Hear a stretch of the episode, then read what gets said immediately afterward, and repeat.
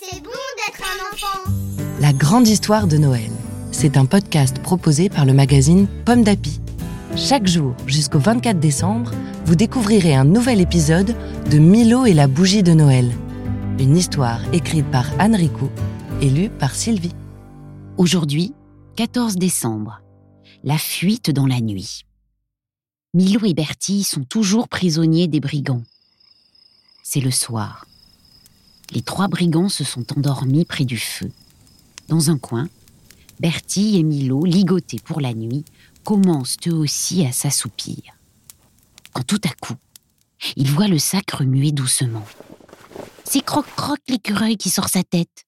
D'un bond, il passe derrière ses amis et grignote les cordes qui les retiennent prisonniers. Ça y est, ils sont libérés.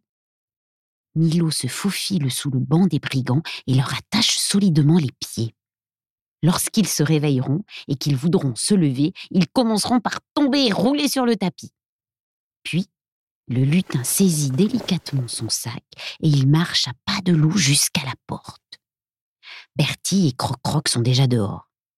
Milo prend une paire de bâtons en prévision des longues marches dans la neige et il s'enfuit dans la nuit avec ses amis. La lune éclaire un paysage féerique.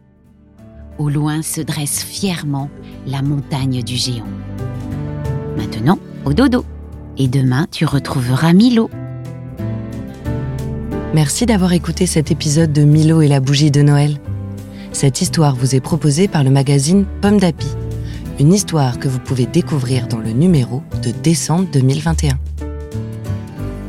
Tipalato tichupupu, titapalo tichupu, titapalo tichichichou, titatalo tichi. Pomme d'api, c'est bon d'être un enfant. Un podcast Bayard Jeunesse.